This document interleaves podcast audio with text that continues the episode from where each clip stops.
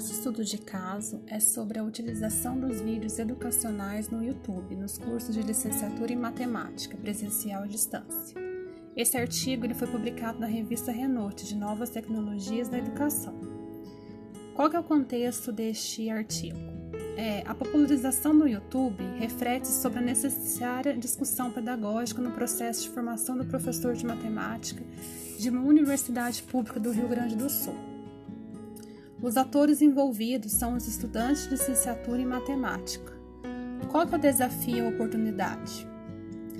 É, de acordo com a evasão nos cursos de licenciatura em matemática relacionados às matrizes dissociativas e fragmentadas das licenciaturas fundamentadas na racionalidade técnica, uma nova epistemologia na formação de professores mantém uma relação mais próxima com as escolas e com as situações concretas do trabalho docente, as quais acenam para uma realidade que conecta estudantes e tecnologias digitais e suscita discussões no campo do ensino superior.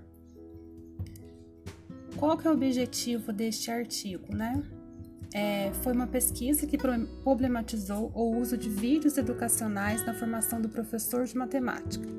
Utilizou-se como instrumento de pesquisa um questionário Partindo da premissa de que a utilização de vídeos é uma realidade entre estudantes, o objetivo deste artigo é problematizar o uso de vídeos educacionais do YouTube na formação inicial do professor.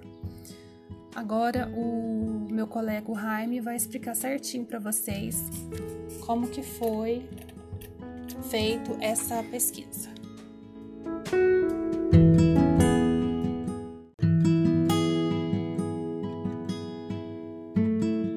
Como foi feito?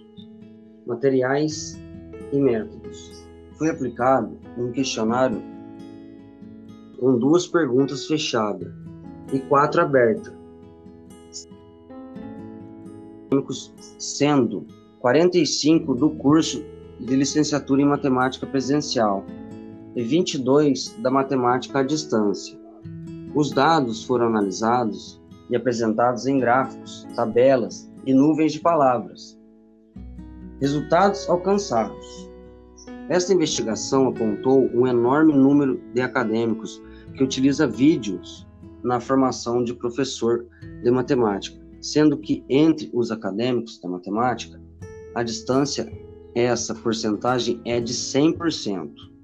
Os acadêmicos apontam clareza e objetividade também citaram a confiabilidade no casal.